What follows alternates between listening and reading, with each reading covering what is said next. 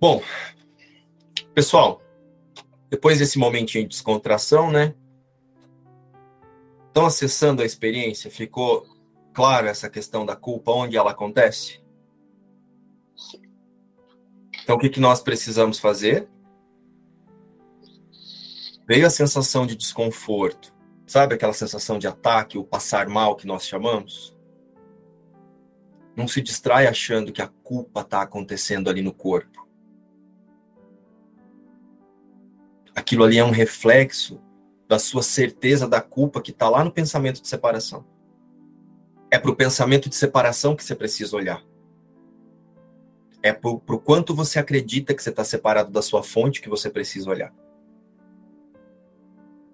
O quanto você está acreditando que você realmente é o que você está vendo no espelho ou é essa consciência que está inventando isso. Mas só que nós temos o hábito de nos perder na sensação. E aí você começa a querer perdoar a culpa que você acha que está sentindo no corpo. A culpa porque aconteceu isso, a culpa por causa da crença tal. Quem aqui nunca ficou investigando crença para se livrar da culpa? Nós temos apenas uma crença. Que a partir dela, todas as outras foram inventadas eu estou separado de Deus. Eu me fragmentei em consciências.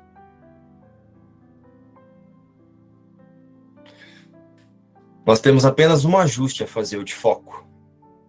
Então, olha só, sintam comigo, a partir desse essa ilustração toda. A culpa é a nossa decisão de não confiar no amor de Deus. As emoções que o corpo experiencia através das crenças e dos pensamentos vem da individualidade.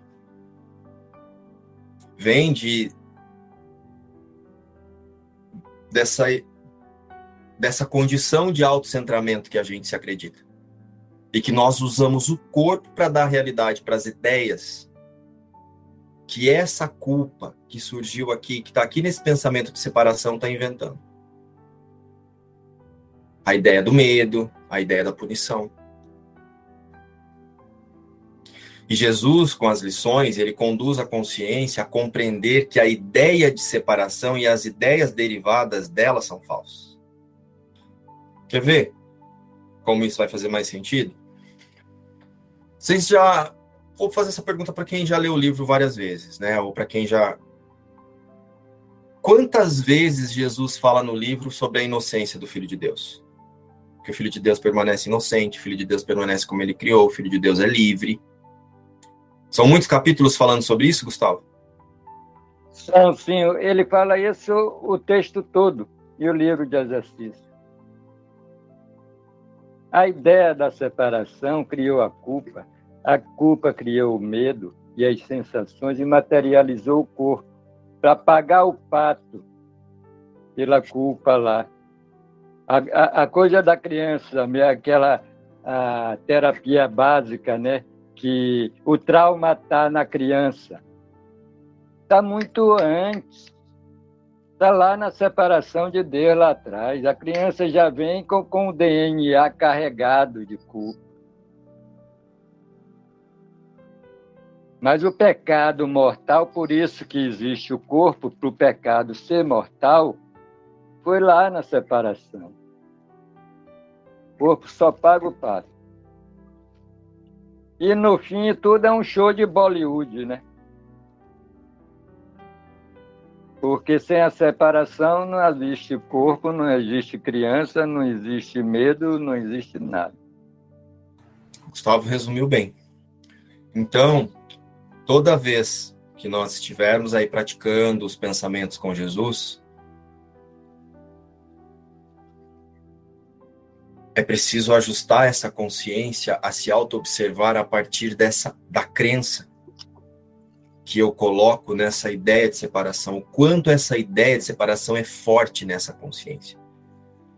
Porque é nessa, nessa crença de que a separação aconteceu que eu preciso olhar e pedir para que o Espírito Santo olhe junto comigo. Porque todas essas outras crenças são só para me distrair e para confirmar a ideia. Por isso que a gente ouve falar muito do observador e o tomador de decisão. Acho que é o Ken que fala muito sobre isso. Então, olha só.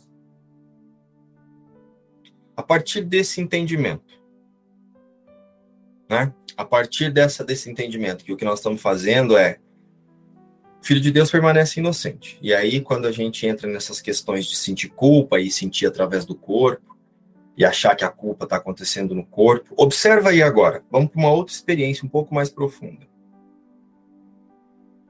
No momento em que você está nessa experiência de culpa e que você entra né, nessa. Você tenta levar a sua consciência para atenção, para o perdão, né, para perdoar, que é o que a gente aprende através de um curso de milagres. Você está perdoando ou negando o medo? E muitos de nós, muitos estudantes, eles entram numa prática de negar o medo e pensa que está perdoando. Aí vocês devem estar tá perguntando, mas como acontece a negação do medo, né? Para eu saber, eu não sei como que acontece. O João vai aprofundar mais nisso aí, mas eu vou fazer uma. A consciência ela fica distraída com a forma e ela não olha para a ideia da culpa especificamente. Então eu fico olhando para o que está acontecendo aqui dentro da forma e eu fico, Espírito Santo, me ajuda a ver isso de modo diferente. Espírito Santo, me ajuda a ver isso de modo diferente. Mas eu estou sentindo medo, eu estou confirmando que aquilo ali me está me causando alguma coisa, que esse personagem está sendo prejudicado. Então agora o que eu estou fazendo? Eu estou negando o medo, porque eu já acreditei no medo, eu já estou sentindo coisas, eu já fui atacado, já aconteceu alguma coisa, eu já estou separado, eu já sou um corpo, eu já sou uma consciência uma consciência que está passando por experiências. Só o corpo me contando aqui, ó. E aí eu chamo o Espírito Santo para ajudar a resolver a sensação que está no corpo. Pode ser que muitos já não façam mais isso, mas é muito natural a gente fazer isso no início. Ao invés de pedir para o Espírito Santo a conduzir a consciência para ver através de uma percepção verdadeira, através da mente certa. Porque é o Espírito Santo, através da, da mente certa, da condução dessa consciência para a mente certa, é que vai trazer as testemunhas para ficar claro que o que você está alimentando é a ideia da separação, não é o que está acontecendo no corpo. O que está acontecendo no corpo é só um reflexo da sua crença de estar tá separado. Então, olha só, sem compreender a irrealidade da culpa, a consciência vai usar tudo o que compreende para espiritualizar o medo ou para negar o medo. Conseguiram acessar essa experiência também? Eu sinto, João, que a gente tem que pedir um, uma saída justa para a culpa. Porque a gente fica querendo se livrar da culpa de uma maneira que vai gerar mais culpa, mais culpa, mais culpa. A gente não tem uma saída justa, digna da saída da culpa. Sim. Márcia? Nossa, você falou um negócio agora que deu um nó aqui, porque por mais que quando eu sinta é, qualquer desconforto eu já tenho alguma noção assim de que é, pelo menos a noção de que eu não me sinto bem agora, deve ter uma forma diferente de olhar para isso, eu não gosto do que eu estou sentindo. Eu, com certeza, quando vou, vou tentar acessar o Espírito Santo de alguma forma, pedindo para me conduzir, eu quero me liberar daquela, daquele desconforto da forma. É, é, é assim, é, é claro que eu sei que o desconforto na forma é uma consequência, mas a minha agonia ali é assim, me tira essa dor, me tira esse desconforto, me tira esse medo. Eu quero sair daqui de onde eu tô. É, é, tá ruim aqui na forma isso que eu tô sentindo, que tá muito concreto, sabe? E aí, quando você fala isso, que são distrações, eu acho que o vídeo do João fala um pouco disso. Em algum momento ele falou da dor, ele falou de, de não ficar negando a dor, né? Também, que pode ser um processo também de, de auto-engano, de você ficar fingindo que aquilo não está acontecendo. Para resumir, eu não sei o que fazer. Isso que você trouxe, todos nós passamos, assim. Nós queremos mesmo uma mudança na forma. Só que eu posso entregar isso também para o Espírito Santo. Espírito Santo, ó, eu estou me borrando aqui, eu quero muito uma mudança na forma, mas então conduz a minha, conduz na consciência, conduz a consciência a ver junto com você a realidade disso, porque eu estou acreditando muito nisso. Isso aqui é muito real. Eu estou com muita dor, eu estou com muito medo, eu estou com muita angústia por passar por essa reunião, eu estou muito preocupada com meu filho que está viajando porque as coisas aqui na forma para nós, elas vão parecer muito reais, Márcia. E não use isso que eu tô Gente, isso aqui que eu estou dizendo não é agora para tornar a prática que nós fazemos até aqui errada, porque não é isso. É para que a gente consiga é, passar a compreender aonde a correção verdadeiramente vai acontecer. A correção ela só acontece quando o observador disponibiliza com muita honestidade, com muita sinceridade, trazendo tudo que ele pensa mesmo, tudo que ele está sentindo, tudo que ele acredita, e dizendo para o Espírito Santo que o Espírito Santo é você, é a parte corrigida da mente. É dizendo assim: Espírito Santo, eu entrego a consciência que está dando realidade para isso, para que você conduza agora através da unidade em Cristo. Porque senão você vai pedir para o Espírito Santo conduzir a Márcia. E a Márcia é um pensamento dessa consciência. Então você precisa entregar as crenças e não as, as sensações da Márcia. Você vai usar as sensações da Márcia para dizer: eu estou acreditando em algo que não existe. Estou acreditando muito, está muito real. E aí você tem uma conversa muito sincera, ó, eu tô sentindo raiva, eu tô sentindo ódio, eu tô sentindo medo. A minha vontade de fazer isso com essa pessoa é isso, eu quero atacá-la, eu quero nananana.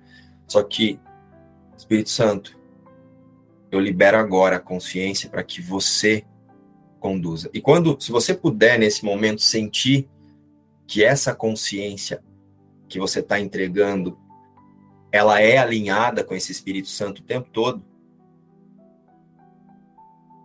né? Se você puder confiar nisso, talvez tenha uma a experiência de confiança se fortaleça. É algo que acontece comigo, não sei se é assim para todo mundo. Então, eu quando estou passando por uma questão assim que eu preciso olhar de forma bem profunda, eu sempre faço essa oração, Espírito Santo. Ó, tô sentindo muito isso, muito aquilo, eu tô dando muita realidade aqui Estou com medo que isso aconteça, que isso não aconteça. Eu gostaria que acontecesse assim. Só que eu sei que isso aqui são distrações. E eu confio. E eu quero ver com você. E aí a consciência, Márcia, ela vai fazer de tudo para trazer você para ficar investigando na mente. Ela vai falar assim: "É, fica aí confiando, você vai ver se acontecer isso. Você vai ver se acontecer aquilo". E aí você começa a projetar para o futuro o que pode acontecer a partir daquilo que você está imaginando. Só que nesse momento, o que, que eu faço? O que tiver que ser feito, eu vou ter que fazer, independente se eu estou pensando agora ou quando isso chegar. Então, se alguma coisa disso que está passando pela minha cabeça eu tiver que fazer mesmo, eu vou colocar minha atenção nisso quando isso chegar. Eu não vou me distrair agora com algo que ainda não aconteceu. O que está o que que tá acontecendo agora aqui? De prático, o que precisa ser resolvido agora? E aí, Espírito Santo, me conduz. E aí eu resolvo questões na forma, resolvo, né, tenho conversas, se precisar na época em que eu trabalhava, reuniões. É... Só que aí você já vai para a reunião ou para que você vai resolver, lembrando que não é sobre o que você está vendo. Porque se você entra na questão achando que é o que você está vendo, você vai buscar o seu passado para dizer que você sabe o que está acontecendo. Alguém tinha levantado a mão, eu não, não sei quem era.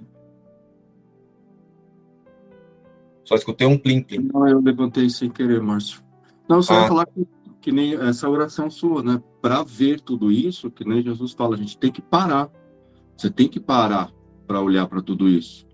Então, assim, pelo menos na minha prática, funciona cinco minutos, sei lá, quanto você conseguir, fecha teu olho, para e olha desde dentro. Isso são só pensamentos. Mas aquilo que realmente nós somos, eu sou, não está sendo afetado por isso. Mas você tem que parar e olhar, ver de dentro. São só partículas piscando aí, aparecendo e desaparecendo. Mas tem que parar e olhar, porque senão fica tudo te chamando mesmo, né? Toda hora. E o olho vai para lá e o olho vai para cá e vem, vira aquela. Tem que dar uma paradinha. Eu, pelo menos, já fiz mais, agora tô medo, mas fecha o olhinho, cinco minutos, e aí você percebe isso com mais, com mais clareza. Pelo menos assim, funciona muito para mim assim. E quando você fizer essa prática que o Eduardo sugeriu, é realmente uma prática em que você observa para onde você está disponibilizando a sua identificação.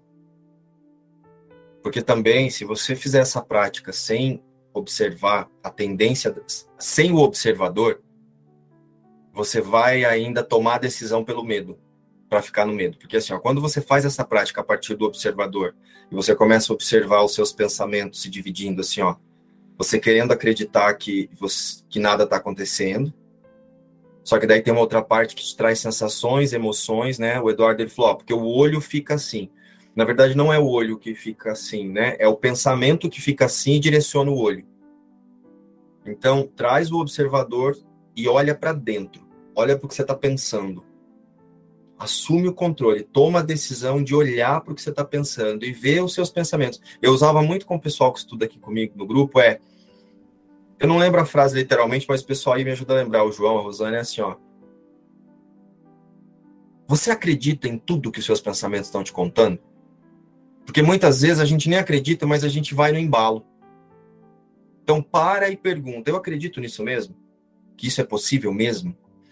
Então eu sinto que quando você traz esse olhar para dentro, e Jesus ensina isso em umas lições aí para trás é, quando você traz esse olhar para dentro, Márcia, e você começa a observar, usa o observador para ver o quanto você está acreditando que você é a Márcia, que você nananã, nananã, é isso que você entrega para o Espírito Santo. É a identificação. Você pede para o Espírito Santo conduzir a ideia que está fazendo com que você se identifique com o que você não é e não que ele resolva o que essa ideia está inventando. Porque o resolver o que a ideia de separação está inventando através dessa consciência vai ser consequência. Porque a partir do momento que você aceita a visão do Espírito Santo, imediatamente você passa a ver a cena de um lugar diferente. Mesmo que a cena não mude, a percepção de ataque pode diminuir. E aí você se acalma e pode ser que as testemunhas do amor cheguem ali ou através de alguém, ou através de pensamentos mesmo. Ou você recebe uma ligação de alguém, você tira o foco daquilo. Aí no cenário qualquer coisa pode acontecer. Né? Só que não vai ser no cenário primeiro. Primeiro é a decisão que você toma na mente. Cat, você tinha levantado a mão? Eu vi, viu? Se desistiu, agora vai ter que falar. Não, você sabe que eu queria. Gente, eu estou travando aqui na hora que eu estou falando, vocês estão me ouvindo? É, eu queria ter escutado isso um pouquinho mais cedo, umas duas horas, três horas atrás, que eu estava viajando de volta para minha casa e caiu uma chuva tão forte, mas tão forte. Eu contei isso, algumas pessoas aqui me escutaram agora há pouco, que eu contei isso num outro grupo. E a chuva muito forte e nós tivemos que encostar, porque não dava para passar, sabe? Meio que não dou a estrada. E eu encostei e ali a primeira reação foi oração para mudar a cena. Mande essa chuva embora, Jesus. Me ajuda aqui. Pare essa chuva. Então a primeira reação, eu falei, mas como assim mudar a cena? Eu olhei para a cena e falei, meu Deus, nada disso é real, mas o meu coração está na boca. Voltou. Acho que caiu aqui. Tá me ouvindo? Aqui você tá câmera... normal. A minha câmera que parou de funcionar aqui. Mas a gente tá te ouvindo normal, pode continuar se você quiser. É, então, aí eu parei, vi aquilo, aquela cena, meu coração tava batendo muito forte, eu não sabia o que fazer. Eu fiquei assim, sem saber como pedir ajuda, como falar com. Aí eu me lembrei que eu não tô aqui na cena. Só que não foi assim tão bonitinho, porque eu, o meu coração tava estourando de bater. Tava eu, minha irmã, minhas duas filhas, minha cachorra, todo mundo dentro do carro. E a impressão que o vento ia levar o carro embora. Muito vento. E todos os carros encostados, assim, uma sensação de medo, mas eu dei muita realidade. Só que ali eu parei, falei, não. E aí eu, essa tentativa de me unir aí, Mas não, não é fácil, não. Na hora que o bicho aqui pegou, ficou. Eu queria ter ouvido isso aqui um pouquinho antes, porque você falou exatamente do modo como eu olhar para isso sem me desesperar. Então, gratidão pela, pela aula. Mas pode ser, Kétia, que mesmo fazendo dessa forma que eu falei, o desespero ainda apareça ali. E aí você entrega o desespero também. Você não entrega o desespero, né? Você entrega a consciência, dizendo, olha, agora eu estou escolhendo aqui acreditar no desespero. Ajusta o foco. Espírito Santo, eu quero só os meus pensamentos reais aqui. Eu quero só o que eu penso com você. Eu quero a visão de Cristo aqui. Então eu sinto que você fez o que precisava ser feito e, embora você tenha dito que você se distraiu um pouco, imediatamente você ajustou o foco.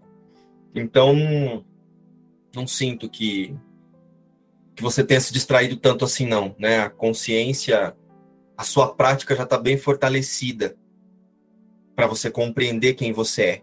Sente?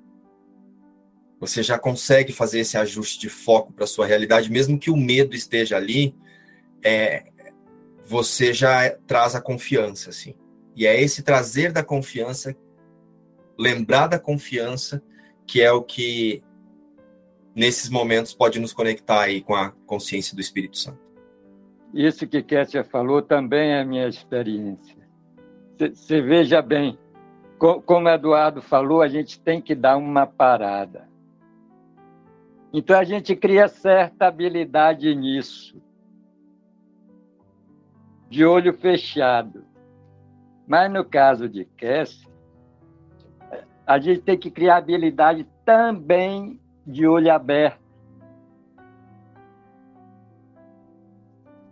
E é o outro lado da meditação. Eu fiz meditação de olho fechado há muito tempo. Quando eu entrei no curso que ele disse nada que eu vejo significa coisa alguma, eu fiquei meio retado. Eu digo, pô, estou achando que eu sei tudo. Eu só faço, tem 30 anos que eu faço meia meditação, então é. E é justamente isso. Eu, de olho aberto, ainda sou meio caótico. Eu tenho amigos de, de 45 anos de meditação que liga para mim para falar de política, para falar de sexo. Quer dizer, de olho aberto são caóticos. De, de olho fechado são os santos. Às vezes eu penso, porra, é, é, Jesus me ensinou a verdadeira meditação, de olho fechado e de olho aberto. Vá resolver suas coisas da, da vida, seus problemas, e se comporte da mesma forma que você se comporta de olho fechado. A sua lição de seu feijão com arroz de todo dia é esse. Sabe o que você trouxe aí me lembrou de uma coisa, de, na verdade, de um pensamento que é importante a gente observar, e eu vou repetir aqui nesses momentos de desespero, é realmente onde está a nossa identificação, que eu senti que o que a Ketsia fez ali foi olhar para isso. Né? Então, assim, ó, por quê? É, a, culpa, a culpa, ela alimenta o medo. Lembra, ó, pensamento de separação, surgiu a culpa, me ajuda aí na ordem. Eu acho que é pensamento de separação, a culpa, o medo e a ideia do pecado. Acho que é, essa é a ordem. Se não for aí, depois vocês organizem aí na consciência de vocês. Mas o que acontece? A consciência, através dessa culpa que está acontecendo a partir do pensamento de separação, e ela também tem essa culpa no seu sistema de pensamento ali, o que, que ela faz? Ela alimenta o medo. E aí ela tenta se livrar do medo ao invés de observar onde está a confiança? Ao invés de se reconectar com o que Deus pensa imediatamente. Então, para mim, a verdadeira meditação é essa, é esse o tempo todo ajustar o foco para trazer a consciência para essa sensação de que está tudo como deveria estar. E se parece que não está, é porque eu estou distraído aqui nos meus pensamentos, então deixa eu ajustar o foco para o que Deus pensa e olhar para o que parece que eu pensei através disso. E aí eu vou resolver isso. Vai, vai com medo mesmo. Isso. Aí eu vou resolver isso que eu chamo de projeção, porque no cenário vai estar ali o reflexo do medo e da culpa, né? Aí eu vou resolver tudo isso que já chegou enquanto eu estava distraído, a partir desse ajuste de foco que já aconteceu aqui. Então, sem compreender a irrealidade da culpa, a consciência vai usar tudo para ficar espiritualizando ali, para ficar tentar mantralizando e para negar o medo. Então, o que acontece? O Márcio, né? O, Márcio, a consciência, é nem existe. Tudo isso ainda é uma forma de pensar da consciência dessa do, do pensamento de separação, dando fortalecendo essa ideia de culpa. Em última instância, o que, é que eu estou querendo dizer aqui? Em última instância, a partir da, da correção que aconteceu, a partir do momento em que o Filho de Deus teve a louca de minuta ideia, não existe culpa, não existe medo, não existe pecado, não existe consciência, não existe Márcio. Então eu preciso pedir para que o Espírito Santo conduza a consciência para que eu compreenda isso.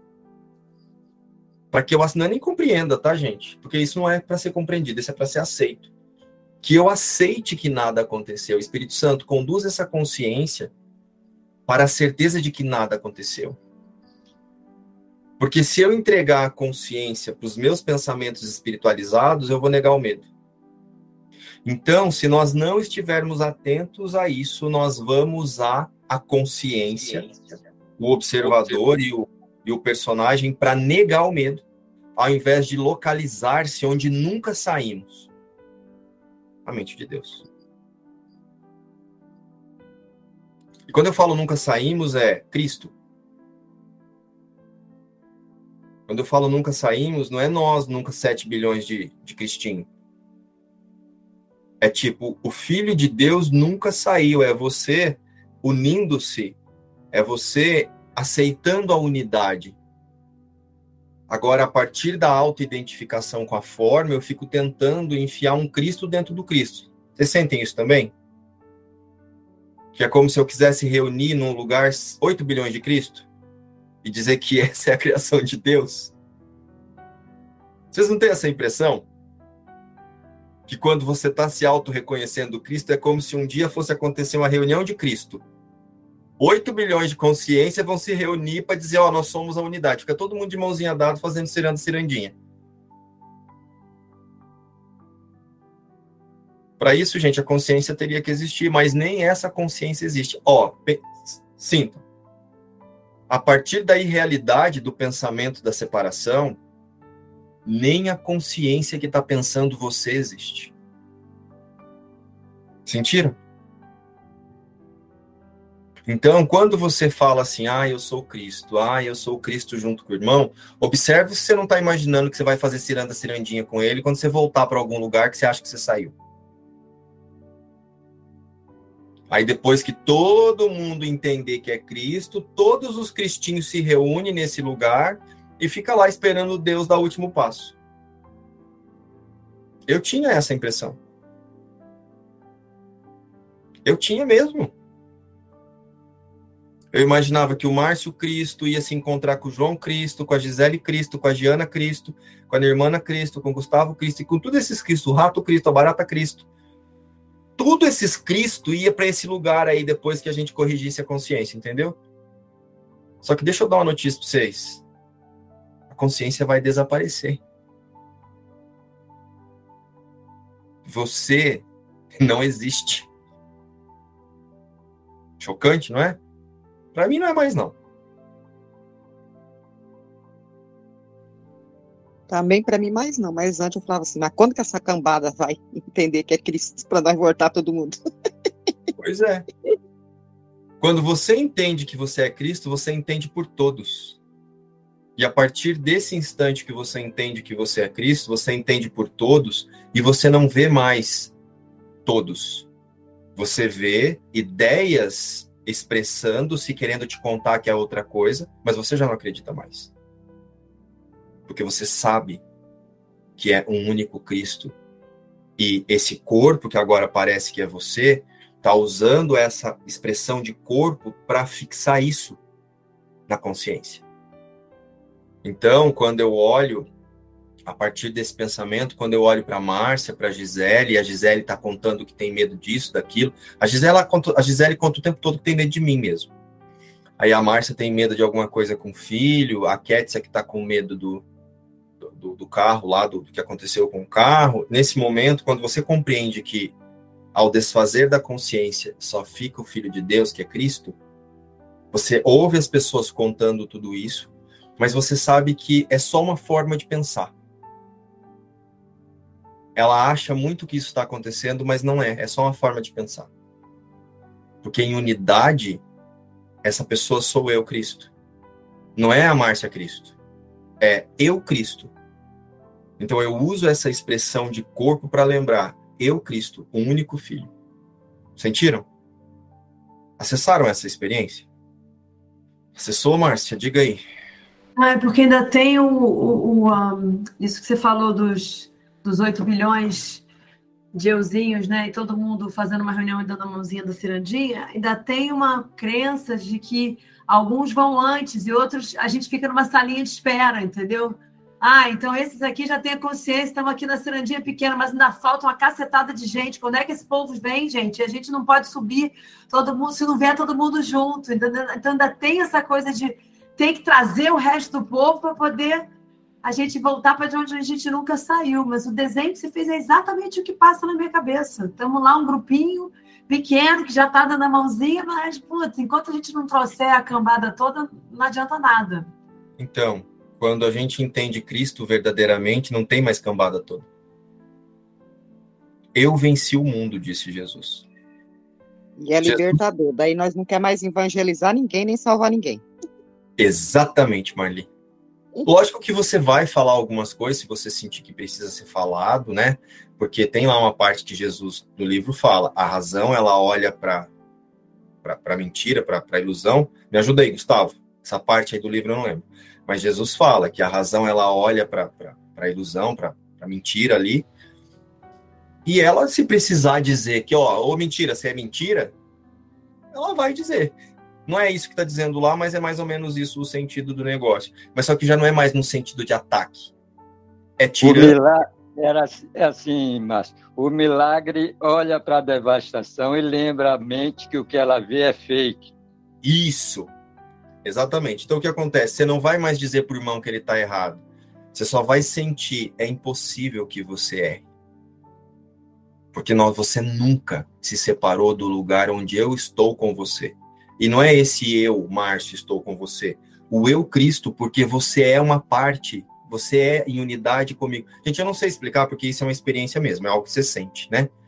Mas eu vou tentar trazer em palavras. É algo assim, é como se você olha para a pessoa e aquela pessoa literalmente ela é você, mas ela não é você no corpo, porque quando eu conto essa experiência para você, você vai ficar tentando trazer essa experiência para unir a pessoa com você no corpo né? Como se fosse assim, vamos dar um match aqui, vamos fazer um negócio aqui. Não.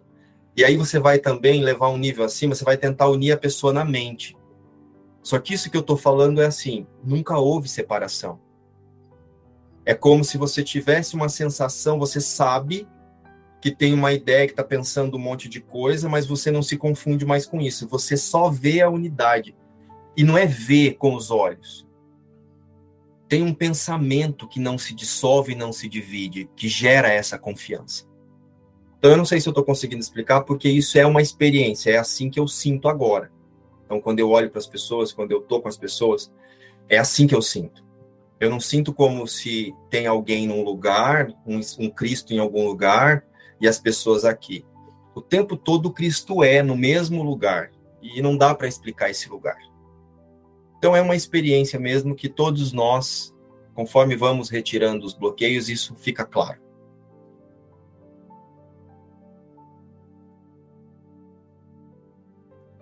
Então não é. Já pensou? Vai lá, Jesus foi, aí Jesus está num lugar fazendo ciranda cirandinha com, com quem já foi primeiro? Não é assim que Jesus vê. Jesus, o Jesus, nem existe mais, gente. O Jesus ele aceitou essa consciência crítica enquanto ele esteve aqui. Eu, o Márcio achava que era Jesus Cristo, sobrenome Cristo. Da Silva no final podia ter, né? Eu achava realmente que Jesus Cristo era sobrenome, Cristo era sobrenome. Aí, através de um curso de milagres, eu entendi que é Jesus que desfez a consciência ao homem que se chama, que imaginou Jesus e aceitou a unidade de um único filho. e passou a olhar para o mundo a partir dessa unidade.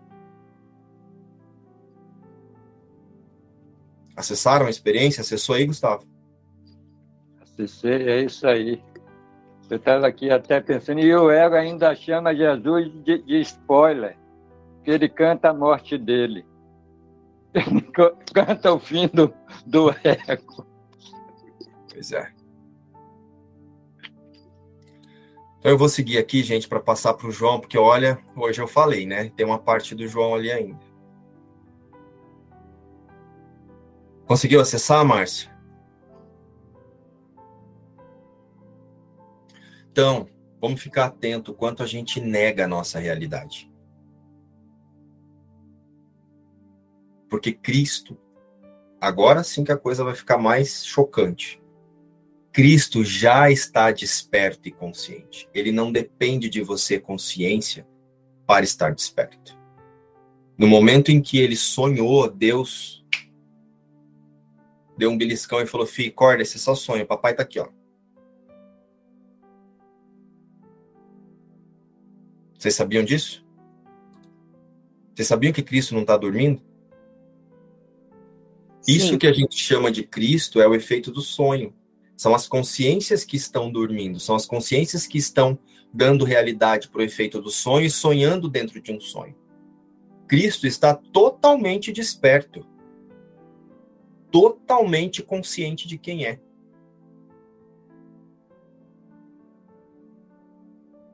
Deus garantiu isso. É por isso que quando as consciências dissolverem, né, quando essa ideia de separação for dissolvida, não tem mais nada acontecendo, porque o que é permanece como é. Acessaram? O que é já é desde a criação de Deus, porque se Cristo tivesse dormindo, seria possível que a criação de Deus tivesse uma mudança. Então agora ele está dormindo, mudou. Acessaram isso? Isso, Cidinha. A separação durou apenas um instante o pensamento de separação, né? Porque não foi nem a separação. Então Cristo já está desperto. Cristo permanece exatamente como Deus o criou. O que está sonhando dentro do sonho somos nós. O nós e o nós que a gente nem existe ainda. O nós que a gente fica inventando aqui através da ideia da acreditando na culpa.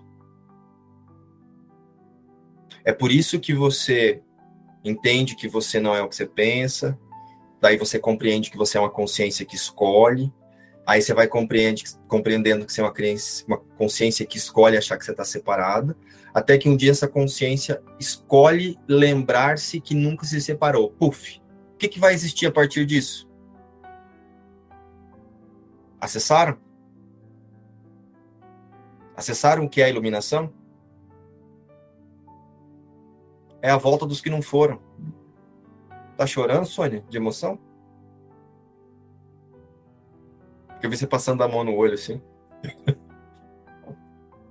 é a volta do que nos for, no, no, do que, dos que não foram. Então é uma jornada de consciência. E não é nem uma jornada de consciência de Cristo. É uma jornada de desfazer da consciência que está acreditando numa ideia de separação, num pensamento de separação. Sentiu? É por isso que aqui dentro do mundo tudo precisa ser desfeito. Ó, não existe vibração, não existe pensamento, não existe mundo, não existe cachorro, não existe nada. Tudo isso que nós chamamos de existência no mundo é um pensamento. E é um pensamento que vai ter que ser desfeito em algum momento. Pode não ser agora, nós temos bloqueios, nós temos resistências. Na verdade, nem isso nós não temos, nós inventamos, né? Deixa eu ajustar o foco aqui. Que nem resistência você tem, você inventa as resistências. Você inventa uma resistência que você chama de filho. Você inventa uma resistência que chama de cachorro. Aí você inventa uma resistência que chama de marido. Só que agora, ao invés de chamar de resistência, você chama de ferramenta. A hora que você olhar para o seu bebezinho, ó, a ferramenta da mamãe. Você olha para o seu marido, ferramenta, vem dormir. Você chega na casa da sua mãe, benção, ferramenta, vim te ver. Entendeu? Tudo é ferramenta. Chega lá no marido e fala: ferramenta. Hoje você vai botar a ferramenta para funcionar. Misericórdia. Ah, Marli, misericórdia por quê? Vem fazer a sonsa aqui comigo. Faz a louca, não. Mas você coloca a ferramenta para funcionar, lembrando que é uma ferramenta. A Gisele tá passando a mão no rosto ali. Ué, Gisele, o que, que você tá rindo, Gisele? Ué? Uai, gente, tudo é ferramenta. Você não tem emprego, você tem ferramenta. Você não recebe um salário, você recebe uma ferramenta. Para o perdão ou para o ataque. Você não está nessa reunião, você está em uma ferramenta. Você não tem um corpo, você tem uma ferramenta. Conseguiram acessar essa experiência de que o Filho de Deus, ou Cristo, já está desperto? E esse que nós chamamos de Filho de Deus aqui, dentro do sonho, é essa consciência que tem ali, sim. Tem o Espírito Santo, que é o nosso elo com Deus que dá para nós essa consciência de filho de Deus, que nos lembra que permanecemos o filho de Deus. Então, esse é o filho de Deus na consciência. Esse é o elo. O resto é forma de pensar. Então, a nossa meta é aceitar a certeza que foi garantida por Deus. O filho de Deus não pode dormir, o filho de Deus não pode sonhar, o filho de Deus não pode fazer nada, porque ele é a imagem semelhante de Deus. Você imagina Deus dando uma cochilada depois do almoço? Ô Cristo, dá uma olhada nas coisas do pai, que o pai vai dar uma roncada ali. É isso, gente? Inclusive, a ideia de voltar para algum lugar é folclore. É um símbolo muito poderoso para a consciência. Mas se você começar a espiritualizar o medo, vira folclore. Isso é apenas um símbolo para a consciência aceitar a jornada, a mudança de forma de pensar. Eu então, tinha pensado nisso agora. Voltar para onde se nós nunca saímos de lá? Né? Voltar para onde? Exatamente, Marli. Voltar para onde nós nunca fomos? É, nós nunca fomos. o voltar é aceitar que você nunca saiu. Desistindo de pensar separação. Você deixou de pensar separação, você vai, vai ficar evidente a culpa, o medo e a punição que está aí nessa consciência. Então agora eu vou fazer a pergunta de novo, diante da sua prática. Você nega o medo ou aceita a sua realidade?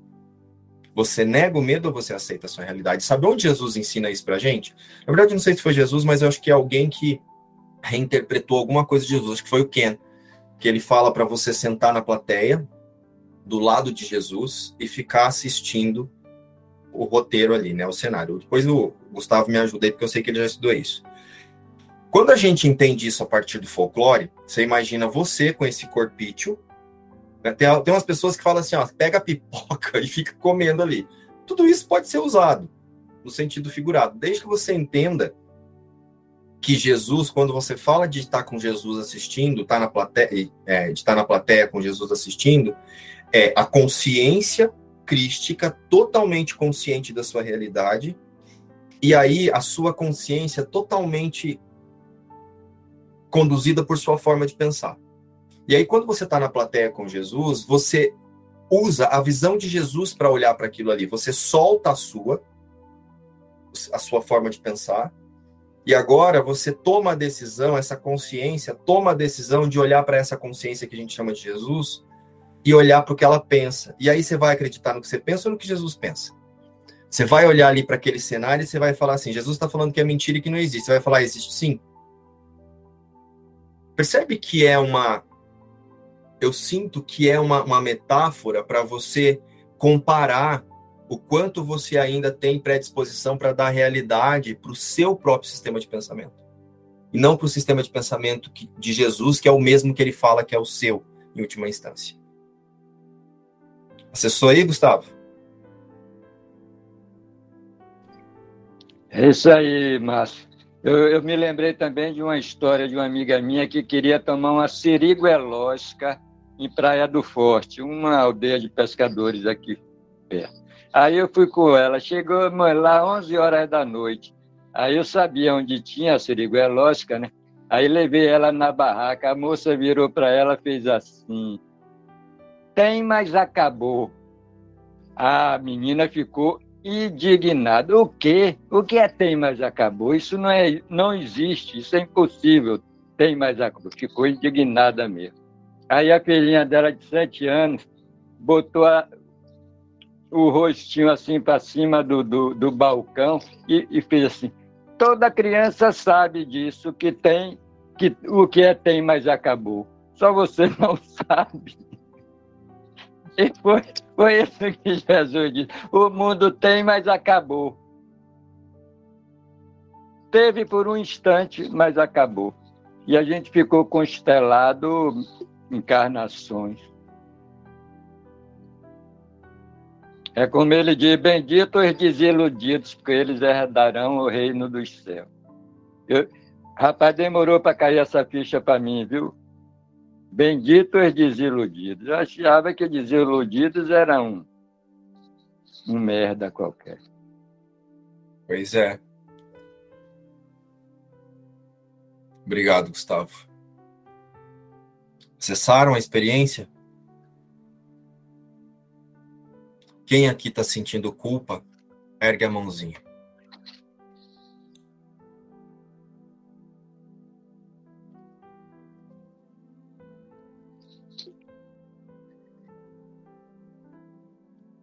Ô, ô, ô, ô, Márcio, se, se, você me perguntar se eu tenho culpa, eu respondo com as duas mãos. Agora, se você me perguntar se, se eu tenho culpa agora, agora não. De jeito nenhum. Tem, mas acabou. Porque você está no instante santo. É só nesse instante santo do deixa eu olhar novamente que você consegue experienciar a, a forma através dessa, dessa união com o Espírito Santo. Por isso que Jesus fala da prática do instante santo. E todo instante é santo. Somos nós que decidimos não ver. O instante santo ele não é um momento que vai acontecendo. A partir da ideia de que nada aconteceu, que somos, são os nossos pensamentos que estão inventando, todo instante é santo. O instante, que, o instante que não é santo é porque você está escolhendo não ver com o Espírito Santo. Não, você está escolhendo não perceber através da mente certa. Você está escolhendo perceber através da mente errada, através do que você pensa. Você está escolhendo dar realidade para aquilo. Todo instante é santo a partir da identificação com o ser, com o único ser de verdade. Ou a partir da identificação com o Espírito Santo, todo instante é santo. Compreende que nós não conseguimos aceitar o instante santo que está ali diante de nós, porque você entra num duelo, a cena chega, você começa a duelar. Como eu queria que fosse assim, eu queria que fosse assado, eu queria que fosse daquele outro jeito. Então você pega a sua forma de pensamento e já diz assim: você pega o que você pensa que é você, que é uma forma de pensar, e faz assim. Se isso fosse assim, esse que eu penso que sou eu estaria feliz. Pronto, cadê o instante santo? Agora, se você faz o contrário, Espírito Santo, conduz a consciência a ver como você vê. Você retira o que você pensa. Mas daí para trazer atenção para isso, hein? Você vai ter que olhar para uma coisa que tem na nossa consciência que é muito forte, que é a vontade de querer estar tá certo. Então, né, Márcio? Isso quebra a compulsão do pensamento. Sim. É como, é, é como se Jesus estivesse dizendo: olha, no seu sofrimento tem um instante. Aí ele bota três bolinhas. Reticência. Sim. Mas tem esse instante. Que quebra a compulsão. Pessoal, que eu podia contribuir aqui com a minha experiência, né, dessa como eu olho para a culpa, é isso aqui. O João tem mais algumas coisas aí para acrescentar através desse estudo que nós fazemos juntos. Então, é, Porque assim, eu trago isso através das minhas experiências e aí eu converso com eles, né? Geralmente eu faço algo antes. Quando eu acesso essas experiências, eu corro lá na Ing e falo, Ing, eu tô vendo assim, será que eu pirei? Aí ela fala, não, ó, ajusta o foco para isso, porque é assim mesmo. Fica aí. Aí eu espero um tempinho, espero eu sentir como é que isso está acontecendo no meu dia. Aí eu começo a falar para o pessoal, pessoal, ó, acho que isso que a gente está pensando não é muito assim, não. Vamos, vamos olhar de novo? Então, com base nisso, talvez eles tenham aí mais algumas coisas. Talvez não, né? Tem mais alguma coisa para acrescentar. O João, ele tem uma lucidez muito grande, assim, em relação a essa questão de unidade também. E ele tem algumas coisas para trazer para vocês, tá bom? É isso. E, João, fica à vontade.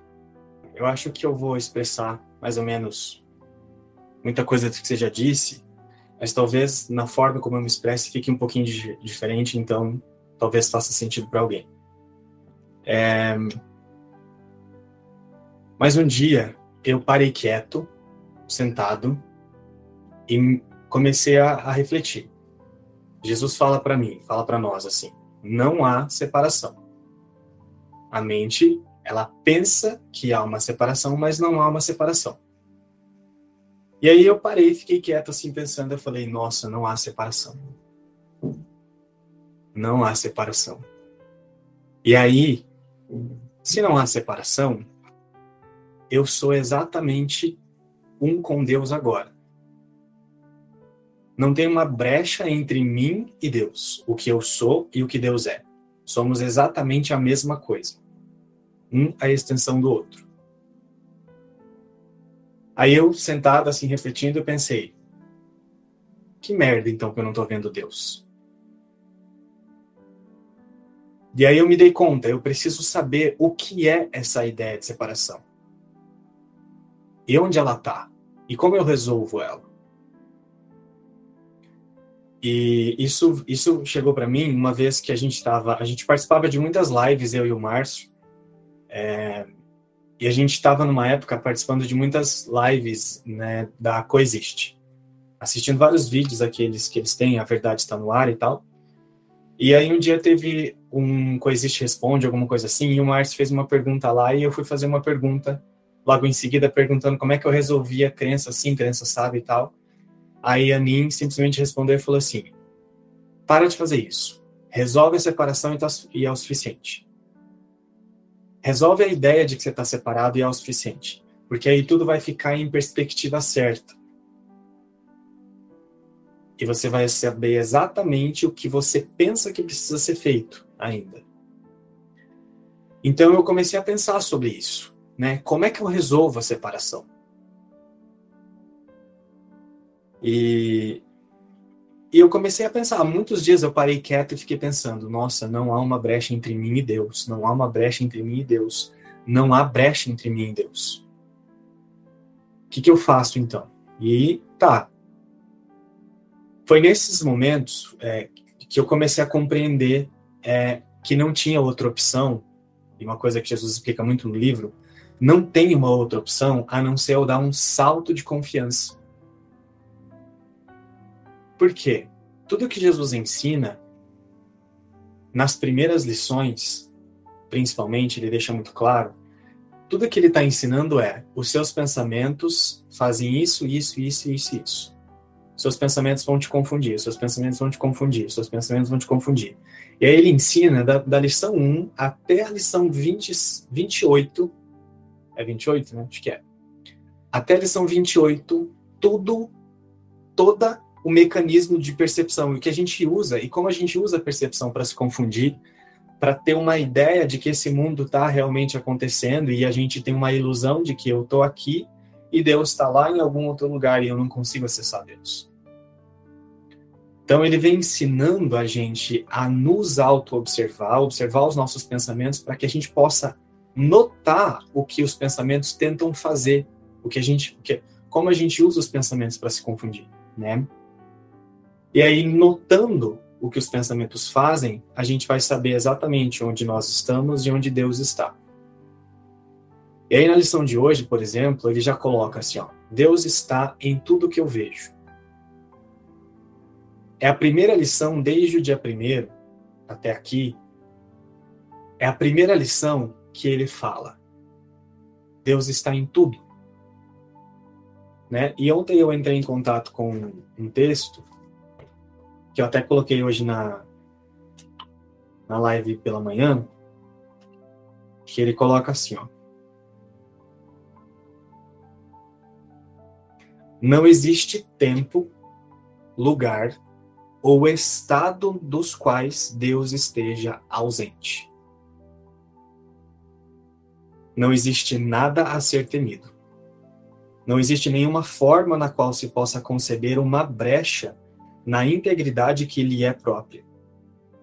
A transigência, que a menos importante e a menor das brechas representaria no, no seu amor eterno, é completamente impossível. Ou seja, parece que esse corpo está aqui, parece que esse corpo sou eu, essa é a ilusão. E aí, quando eu olho assim, do meu ladinho, assim, ó, parece que tem um espaço vazio. E eu penso que Deus não está aqui. Né? O Gustavo usa muito essas analogias de manhã e ele fala assim, ó, você está passando a mão na tua frente. Você tem ideia de que você está passando a mão em Deus? A gente se dá conta de que eu estou passando a mão em Deus?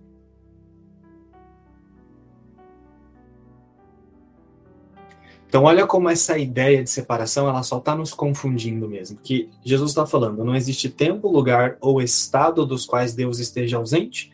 Então, Deus está aqui, Deus está aqui, Deus está aqui, Deus está nesse. Está tudo, está em todo lugar. Não tem um, não tem um lugar, não tem um instante onde ele não esteja. Por que, que eu não sinto Deus, então? Por que, que eu não vejo Deus? Eu preciso saber como é que eu resolvo isso. E aí Jesus ensina que os meus pensamentos me confundem, meus pensamentos me confundem. Então eu preciso primeiro me dar conta de que os meus pensamentos me confundem. Não é me dar conta, mas é aceitar. Os meus pensamentos apenas me confundem. Que é o que ele fala em algumas lições ali atrás, ele fala assim, ó, o reconhecimento de que você não está vendo é o passo para você começar a ver. Você só aceita, não estou vendo. Só que não tem problema nenhum a gente aceitar isso. Eu simplesmente penso em mim mesmo e aceito, eu não estou vendo. Agora, não tem outra coisa que a gente faz a não ser fazer isso aqui, ó. Dar um salto de confiança interno né? Porque eu estou usando até uma imagem para tentar representar isso. Mas internamente eu preciso dar um salto de confiança de que não há separação para que eu possa sentir Deus em mim, dentro de mim, sendo o que eu sou. É, é só através desse salto que a gente vai compreender uma coisa, e é, é isso mais ou menos que eu, que eu quero tentar explicar que Jesus fala que a, as, os níveis, isso que a gente chama de níveis, eles vão ficar em perspectiva certa. Porque assim, o que a compreensão que é, a, a gente vê na experiência é assim. Se a mente, o estado natural da mente é um estado abstrato, ele é eterno e ele é infinito. A mente ela está infinitamente se expandindo e nunca vai mudar. Isso vai ser sempre assim. Esse é o nosso estado natural, é um estado sem imagens, não tem limite. Então, a ideia de separação, ela que dá realidade para todo esse mundo, a ideia de separação, ela não acontece num pensamento como esse que a gente tem aqui, como a gente imagina que, que a gente tem aqui. Esse pensamento de separação foi uma ideia dessa mente abstrata só que esse pensamento de separação, ele também é muito abstrato. Porque nesse estado, a mente não tinha aprendido o que é as coisas que a gente aprendeu aqui no mundo. Então, nesse estado, a mente estava abstrata. Então, quando ela teve o primeiro pensamento de separação, a ideia de separação, esse pensamento também era abstrato. E aí ele é a ideia de pecado, que dá a ilusão da culpa, a ilusão do medo, então ele projeta imagens. E agora, dentro das imagens, se constrói um outro aprendizado. Aí, se a gente olha para essa linha do tempo do mundo agora, você pega lá os humanos, na época dos Neandertais, das cavernas e tal, eles não sabiam falar. Então, eles não conversavam do jeito que a gente está conversando aqui agora. Então, houve um aprendizado nessa ilusão de existência, houve um aprendizado, e agora a gente está num lugar onde a gente aprendeu a conversar em forma de palavras, tem um monte de língua, a gente aprendeu a conversar em forma de linguagem, em figuras de linguagem, né? Então, agora a gente deu um nome para isso que a gente está chamando de separação. Olha que louco. Separação que dá toda essa linha do tempo. E aí eu tô aqui e o João aprendeu em forma de palavra, em forma de, de símbolos. O que é culpa, o que é medo, o que é punição, o que é separação. Aí o que, que acontece? Eu venho para um curso em milagres aprender com essas palavras. E eu vou fazendo esse caminho para tentar entender uma coisa que é abstrata. É, e aí entra o que o Márcio falou. Eu tô conseguindo resolver a separação ou eu estou usando o que eu aprendo nas formas de palavras, os símbolos que Jesus me ensina com propósito de aprendizado para continuar negando o medo? Né? Essa ideia de separação que é muito abstrata, ela é a fonte de todo medo e de toda culpa. Então agora, nesse nível que parece que eu tô, eu penso em forma de palavras. Você pode ver, tem pensamentos que ficam passando aqui, ó, que eles são muito. São palavras passando na sua mente. Alguns pensamentos são mais abstratos, mas uma boa parte são vozezinhas mesmo falando na tua cabeça. Olha as palavras aí. E aí eu penso que eu resolvo esse pensamento de separação nesse nível do pensamento em forma de palavra, nesse nível do pensamento intelectual, não, eu preciso resolver aquele primeiro pensamento de separação, que é um pensamento muito abstrato da mente. E eu não consigo resolver se eu não soltar o meu intelecto, se eu não me lembrar. Nada do que eu vejo significa coisa alguma. Eu dou a tudo que vejo todo o significado que tem para mim. Eu não compreendo merda nenhuma do que eu vejo. Os meus pensamentos não significam nada. Ele tá falando de, de tudo isso aqui, ó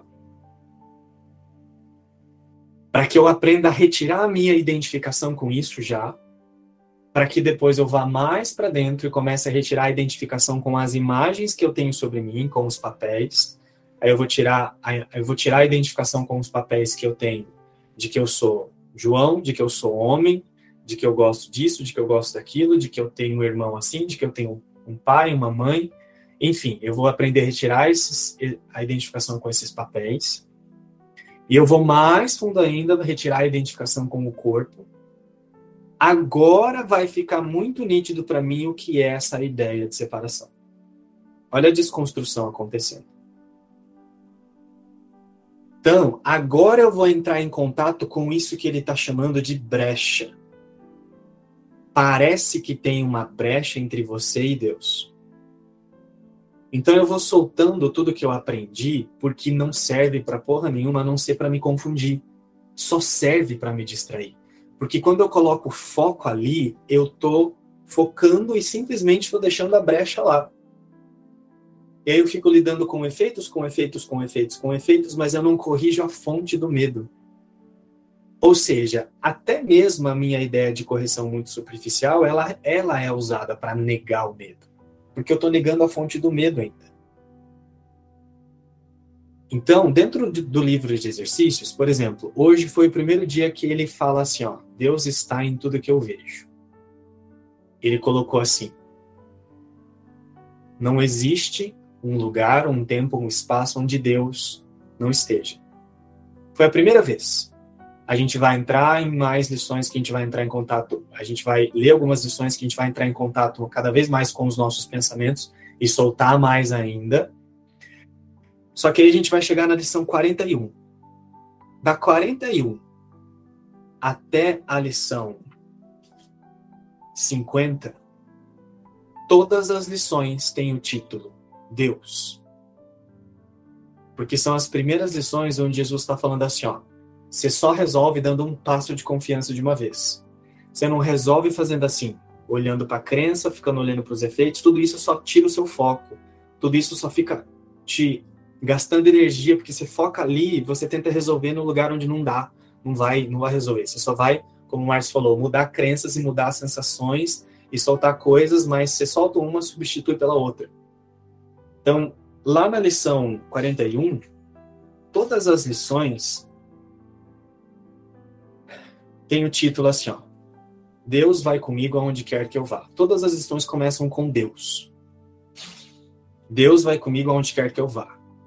Deus é a minha força, a visão é sua dádiva. Deus é a luz na qual eu vejo. Deus é a mente com a qual eu penso. Deus é o amor no qual eu perdoo. Deus é a força na qual eu confio. Não há nada a temer. A voz de Deus fala comigo durante todo o dia. Não tem uma brecha, não tem um instante onde o Espírito Santo não está conversando com você. O que você é que a gente está chamando de Espírito Santo? E o amor de Deus é o meu sustento. Então ele ensina, ele vai te falando como você pensa, o que os pensamentos fazem com você, para te ensinar que isso apenas te distrai. E aí agora, chegando à lição 41, ele fala assim, ó, corrige o erro de uma vez, o erro central. Vai e alcança Deus. E o alcançar, que ele usa inclusive na lição 41, é sente Deus em você. Não importa se você não sente, se as suas sensações elas são completamente distorcidas. Você vai ter que sentir Deus. Porque ou você corrige a fonte do erro, ou você tem uma brechinha onde você fala: "Nossa, a força está aqui".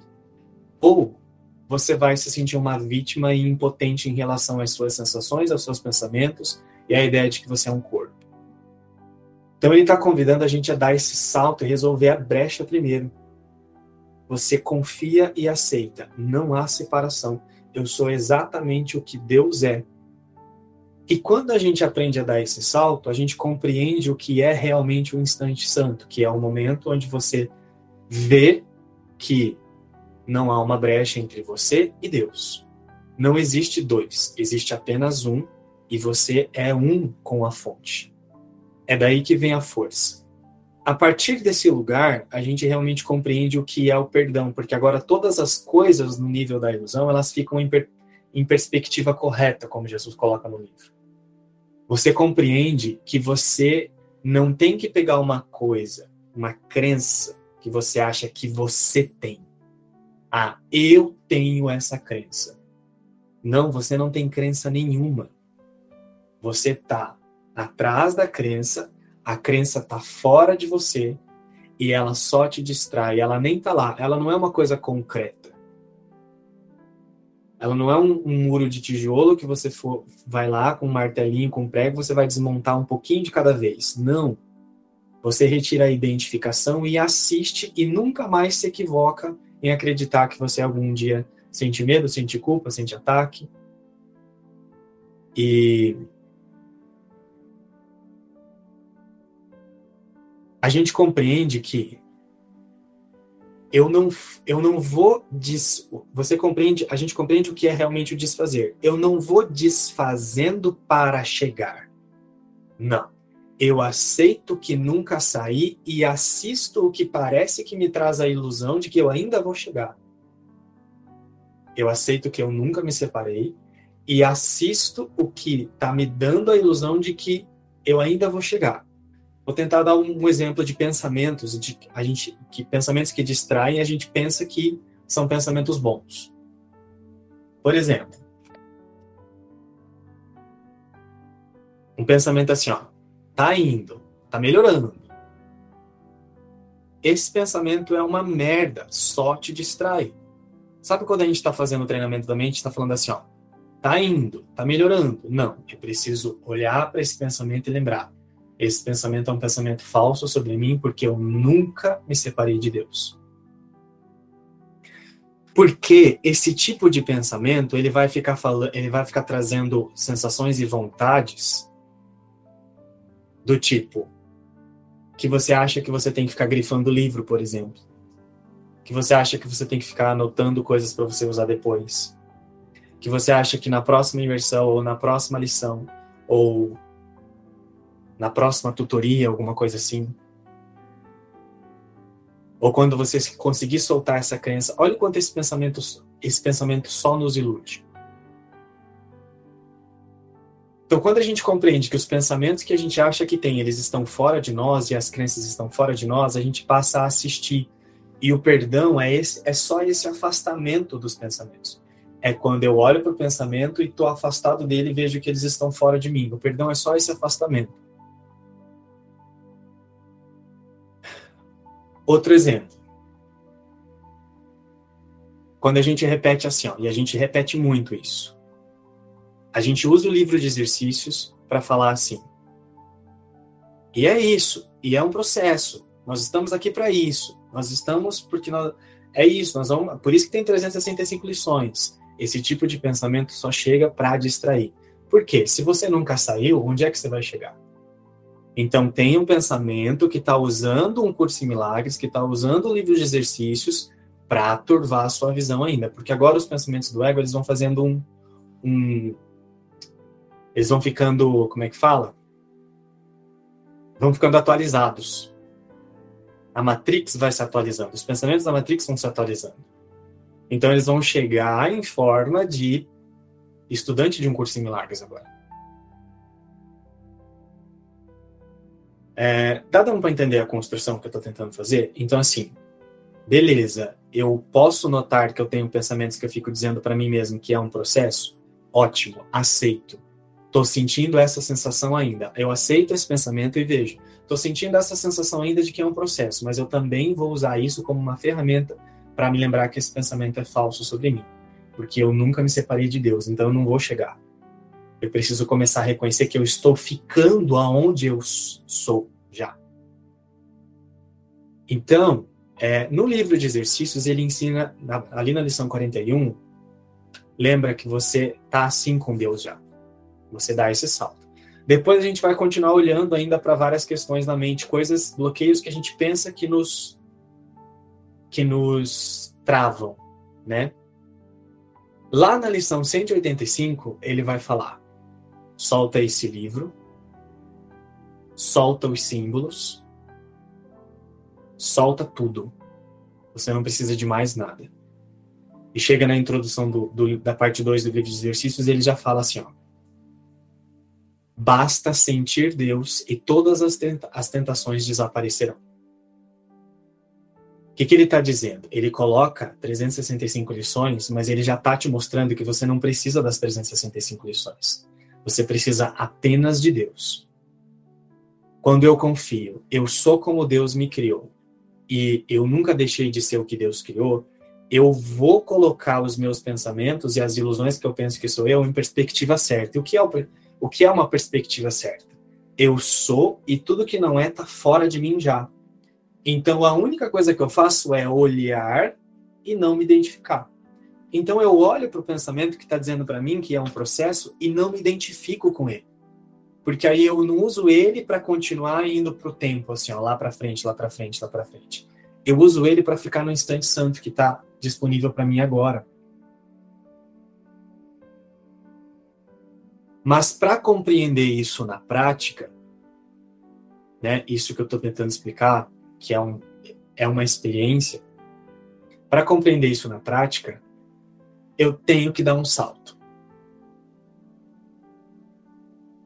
Um salto de confiança. Não há separação. Não existe, não há tempo, lugar ou espaço onde Deus esteja, esteja ausente. Então é impossível que eu não esteja dentro de Deus agora. E aí o discernimento que Jesus fala que vai chegar para nós, né, é, que ele fala no livro, vai começar a acontecer. Você vai, a gente vai começar a ver que a verdade, a verdade está separada das ilusões e nós estamos dentro da verdade e as ilusões não existem. Esse é o único discernimento que ele fala que a gente precisa, que é nada real pode ser ameaçado, nada irreal existe, então não está lá. E é quando eu alcanço esse discernimento na minha consciência, mesmo enquanto parece que o mundo está aqui, É quando eu alcanço esse discernimento na minha consciência que eu descanso, coloco a minha identificação apenas na verdade e deixo que a verdade olhe para a devastação e simplesmente veja que ela não é real. Nesse lugar, os meus pensamentos não vão me confundir.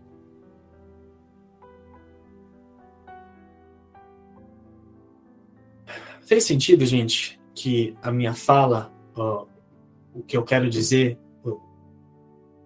é que a gente fecha a brecha primeiro? Eu busco o instante santo primeiro, não tem uma brecha entre mim e Deus. É isso que a gente corrige primeiro. E aí, a partir desse lugar, nós vamos ver que já está tudo corrigido.